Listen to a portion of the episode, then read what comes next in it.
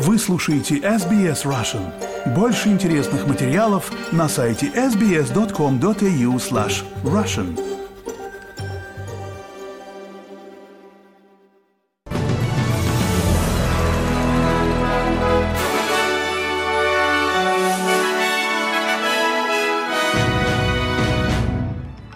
Добрый день, вы слушаете новости СБС на русском языке в студии Виктория Станкеева. Сегодня четверг, 5 января и коротко о главных новостях к этому часу. Паводковые воды в Западной Австралии продолжают затапливать населенные пункты, устанавливая новые печальные рекорды. В Украине назвали имена российских военных, которые управляют иранскими дронами «Камикадзе Шахет», и Новак Джокович пропустит два ключевых турнира в США, если не сделает прививку от COVID-19.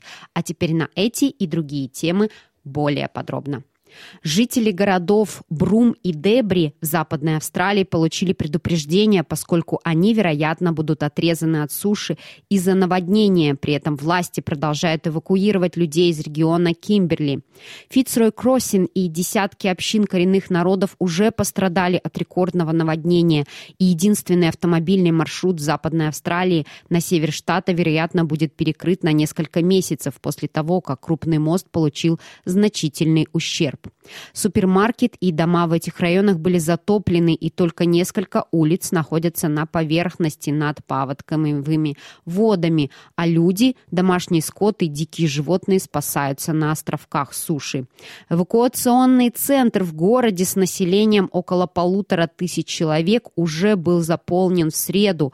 При этом власти использовали лодки и вертолеты для перевозки людей в безопасное место.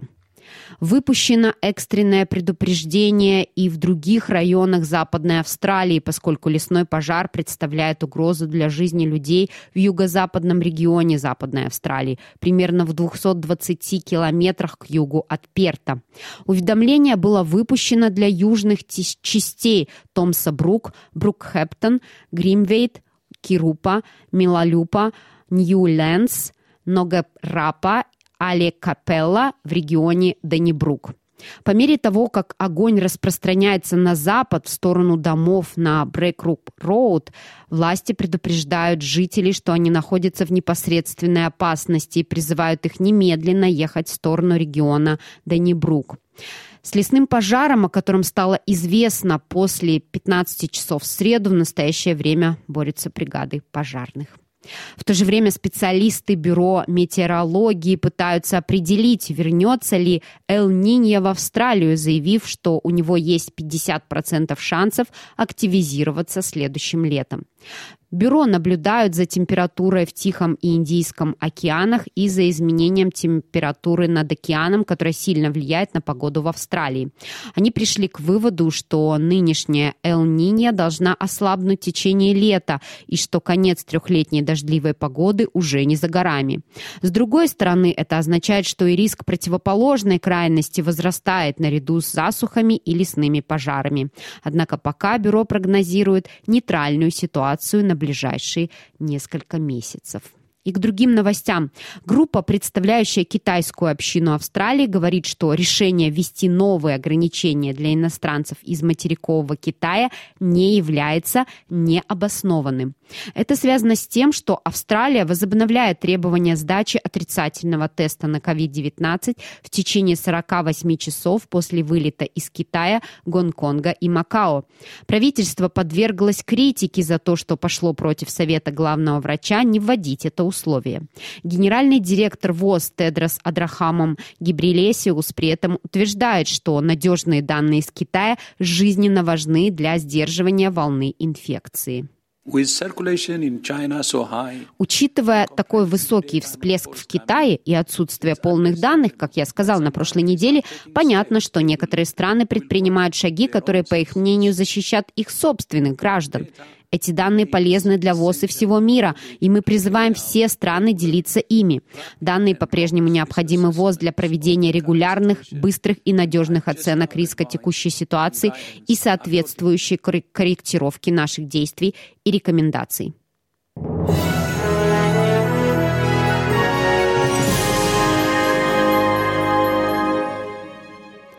Продолжаем наш выпуск. Потепление дипломатических отношений между Австралией и Китаем в прошлом месяце, похоже, приносит свои результаты, поскольку, как сообщается, Китай собирается возобновлять импорт австралийского угля. Это будет первый случай с тех пор, как Пекин ввел неофициальный запрет на торговлю углем с Канберрой в 2020 году. Это последовало за поездкой министра иностранных дел Пенни Вонг за несколько дней до Рождества на встречу с китайским коллегой Ван И в Пекине. Впервые после четырехлетней дипломатической заморозки отношений между двумя странами. Они обсудили ограничения, введенные Китаем в отношении Австралии и судьбу двух задержанных в стране австралийцев. Сенатор Вонг назвала встречу очень конструктивной.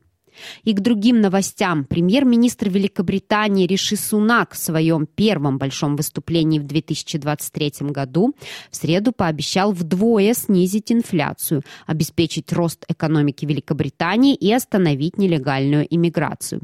Господин Сунак подчеркнул, что внесет стабильность британскую политику, которая пережила хаотичный год, когда два других премьер-министра ушли в отставку. We will halve inflation.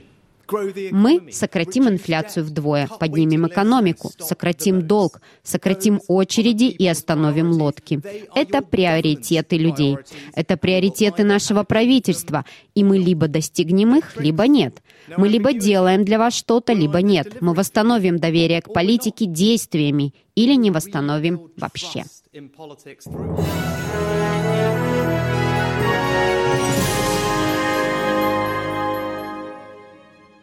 Вы слушаете новости СБС на русском языке. Министерство обороны России заявило, что незаконное использование мобильных телефонов ее солдатами позволило украинским силам найти и уничтожить временные российские позиции на востоке Украины в минувшие выходные.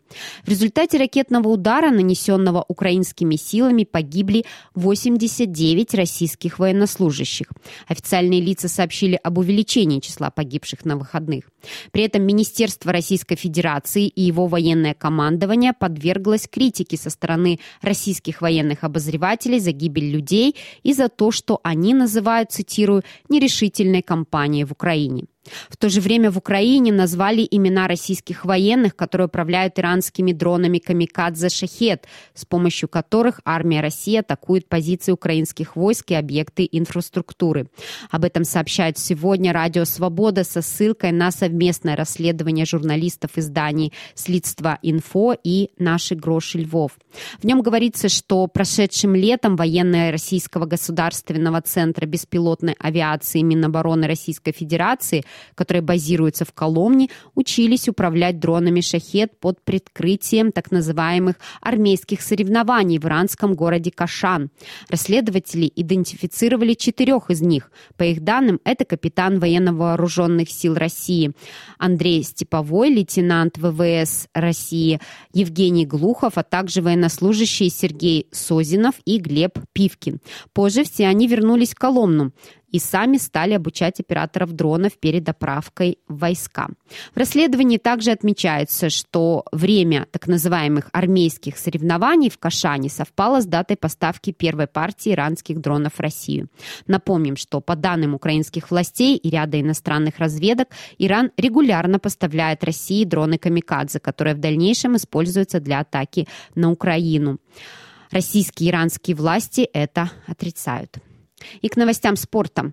Бывшая первая ракетка мира Новак Джокович пропустит турниры Индиан Уэллс и Майами Оупен в этом году, если не сделает прививку от COVID-19. 35-летний сербский теннисист не смог защитить свой титул на открытом чемпионате Австралии в прошлом году, потому что не был вакцинирован и был вынужден покинуть страну за день до крупного турнира. В заявлении Управления по транспортной безопасности США от среды 4 января говорится, говорится, что иностранные авиапассажиры должны быть полностью вакцинированы от COVID-19 до 10 апреля.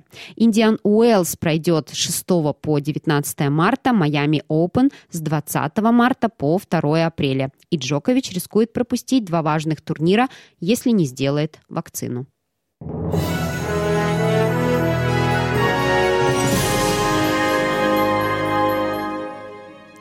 И в завершении этого выпуска курс валют на сегодня и прогноз погоды. Австралийский доллар сегодня торгуется по цене 68 американских центов, 64 евроцента и 49 рублей 69 копеек и о погоде. В Перте будет солнечно, плюс 38, в Адалайде облачно, плюс 26, в Мельбурне облачно, плюс 23, в Хобарте дождь, плюс 18, в Канберре облачно, плюс 21, в Лангонге дождь, плюс 20, в Сиднее схожие погодные условия, плюс 23, в Ньюкасселе дожди со штормом, плюс 22, в Брисбене также дождь со штормом, плюс 32, в Кернсе дождь, плюс 30, в Дарвине дожди, плюс 31. Это были все главные новости СБС к этому часу.